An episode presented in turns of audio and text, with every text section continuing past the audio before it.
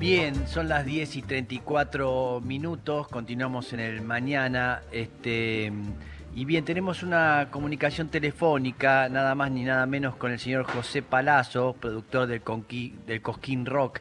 Buenos días, José, ¿cómo estás? Mex te habla. Hola, ¿cómo anda, loco? ¿Todo bien? Bien, de perlas, muy bien. Este, hoy justamente eh, el señor Palazzo va a hacer un conversatorio en el MICA, hoy a las 14.30 de, de, la tarde, por supuesto, hablando de festivales internacionales y masivos. Eh, estuviste ayer este, eh, visitando ¿no? el MICA, contanos un poco. Mira, ayer fuimos a la inauguración del MICA, la verdad que es muy emocionante la vuelta a la presencialidad. Sí. Eh, parece que hubieran pasado mil años de la pandemia, pero tanto no pasó y ya estamos de vuelta de pie en la construcción de una industria que fue una de las más golpeadas, mm. pero con mucho optimismo. Ayer escuchaba al ministro de Cultura y, a, y a, Lucrecia y, la verdad que me emocionaron sus palabras mm. y, saber que se ha congregado tanta gente, que se van a hacer casi 12.000 entrevistas eh, para, para generar nuevas actividades culturales con mm. Latinoamérica y con el mundo desde la Argentina, es mm. increíble, ¿no?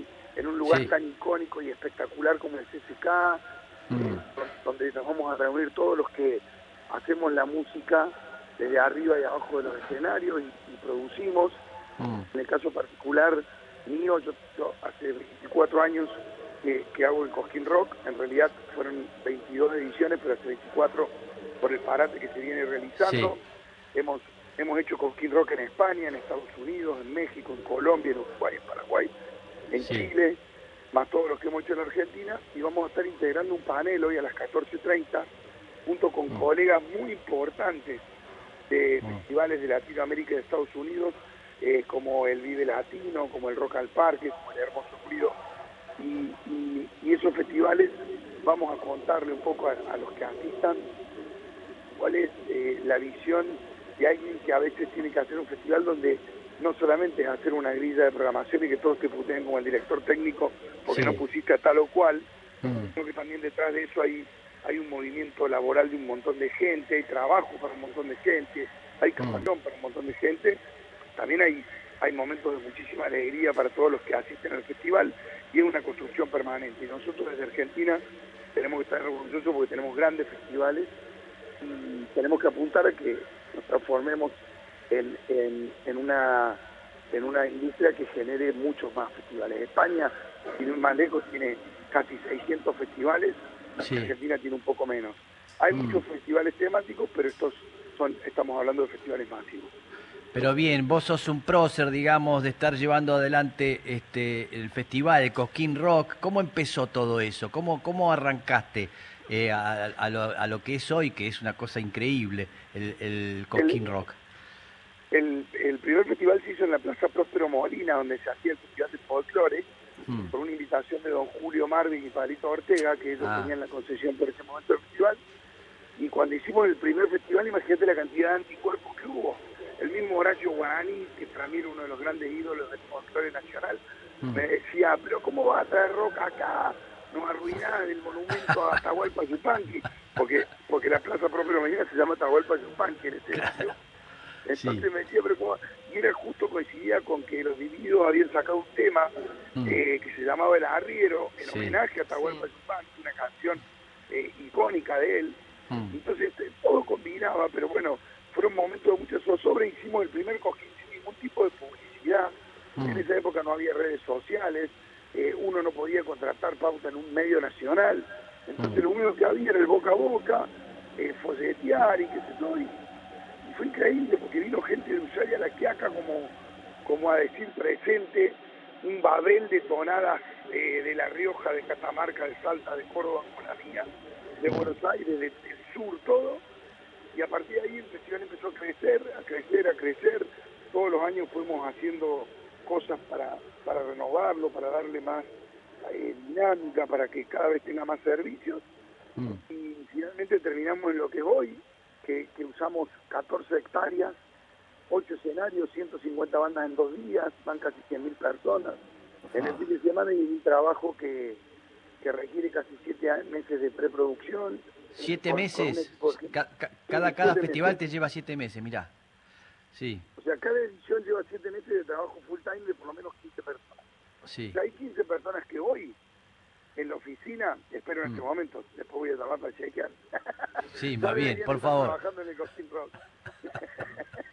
¿Y cómo es que cómo es la elección? Uno va viendo vas viendo más o menos este eh, los nuevos grupos, eh, qué, adhesión tienen, este vas averiguando, preguntando, ¿cómo es que trabajan para la elección de, los grupos que forman parte después del festival?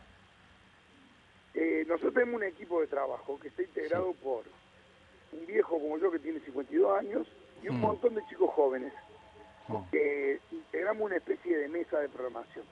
Mm siempre me ayudan también músicos como Ciro, como Adrián Dárgelo, a los que les empiezo a tirar ideas sobre la grilla y ellos dan sus opiniones desinteresadas. Quizás ni saben que colaboran de esa manera, pero me ayudan mucho. Y también colegas eh, de otras productoras, a los que les voy tirando como lo ven. Pero tiene una impronta propia de Cosquín. No me preguntes cómo en las tormentas de ideas salen salen cosas que otros festivales no tienen.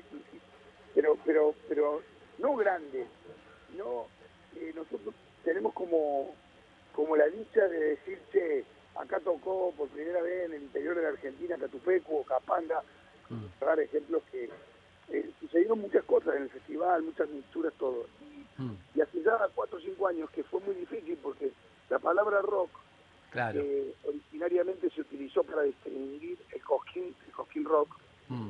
el Festival Nacional de Folclore, el Festival de Rock, genera una, un empoderamiento de los fanáticos del rock muy especial y eso hace que cuando empezaron a ingresar otros estilos musicales al festival, a mm. partir del 2017, cuando ya hicimos Cosquín en Colombia, en México, y empezamos a ver las aperturas que tenían los otros festivales, mm. que si bien lo habíamos visto no nos animábamos a dar ese golpe y empezamos a sumar hip hop, trap, eh, música urbana, música mm. electrónica, cumbia, eh, terminamos armando eh, muchos estilos musicales. Por supuesto que no faltan nunca los clásicos. Claro. Ciro, Las Pelotas, Los Guasones, Sky, mm. que, que, es el único festival en el que toca, mm. y, un montón de artistas de, rock and roll que, son como clásicos del festival. En el mm. festival ha tocado Don Osvaldo, Los Gardelitos, La 25. Bueno, indudablemente, eh, José, este, eh, sean, los prejuicios que uno tenía, ¿no? Cada vez eh, hay menos prejuicios, felizmente, y pueden convivir distintos tipos de músicas y grupos, y eso, bueno, está ahí calcado de lo que estás contando, lo que pasa últimamente en el Conquist Rock, ¿no? Este, sé que, que mañana vos representás a la Renga, que va a estar en Corrientes mañana, ¿no? Sí, mañana yo, yo tengo este fin de semana bastante agitado porque yo trabajo con Don Osvaldo, que es la banda de Pato Fontanet, que va a estar tocando el General Rodríguez sábado y domingo, es la primera vez que toca tan cerca de Capital Federal. Mm. El General Rodríguez en el Estadio Alén, las entradas están agotadas, salvo para el domingo quedan muy poquitas, y el sábado vengo de hacer, junto con un equipo de trabajo hermoso, con Rock and Reggae, con mi productora, con Pablo Balini y con todo el equipo de La Renga que trabaja codo a codo con nosotros, tres estadios únicos de La Plata, maravillosos, más una gira increíble de La Renga, porque mm. te juro por Dios, no sabes lo que fue la gira de La Renga. Arrancó ah. en Córdoba, después de cuatro años sin tocar La Renga, porque preparó su disco y después la pandemia. Después fuimos a Salta, después San Luis, después Neuquén. ¿En Neuquén qué pasó? ¿Cómo, cómo le fue en José? Una película donde los chicos hicieron todo el recorrido en moto por por los paisajes increíbles que tiene la República Argentina. Mm. Después de haber metido 300.000 personas, empezamos con la renga a hacer otras actividades y nuestra primera parada en Corrientes, que vamos a estar tocando mañana en el estadio de Huracán de Corrientes, que curiosamente en otras ocasiones no nos lo quisieron prestar, pero mm. hicimos los shows de la renga en un estadio divino, en un anfiteatro que se llama Cocomarola. Sí. Muy lindo en Corrientes, ahí tocó varias veces la renga, mm. y esta es la primera vez que podemos hacer un estadio tiene que ver con las etapas eh, deportivas de cada club, por supuesto, no, no con mala intención. Logramos conseguir el estadio, así que la Renga va a ser una, una gran fecha allá en la Mesopotamia argentina. Bien, maravilloso. Sé que habían tenido algunos problemas en Neuquén, en el lugar, pero se ve que lo resolvieron y bien, ¿no? No, no, no. Nos sacaron cagando de Neuquén. Ah. Río Negro. Ah, ah. Ah, o sea que no sé. Yo pensé que se había arreglado el tema, no. No, se sí, sí, se arregló, nos tuvimos que ir. Sí, irse directamente. Bien, pantalón y... Sí, el este... hizo Río Negro sí. y, el intendente me contaba que, que, muchísima gente había conocido el nombre de, la localidad. Sí. Eh, justo ahora no me la acuerdo, me quiero matar. Sí, importa. Mucha gente había conocido el nombre de la localidad gracias a que la renga había tocado. Imagínate que fueron 30.000 personas en esa localidad. qué tremendo, qué tremendo. José, José, hoy estamos preguntando en el programa eh, si estás, eh, ¿te gusta el, el, qué decís de los que usan el pantalón chupín? Si estás de acuerdo o no con el pantalón chupín, que es muy usado por rockero.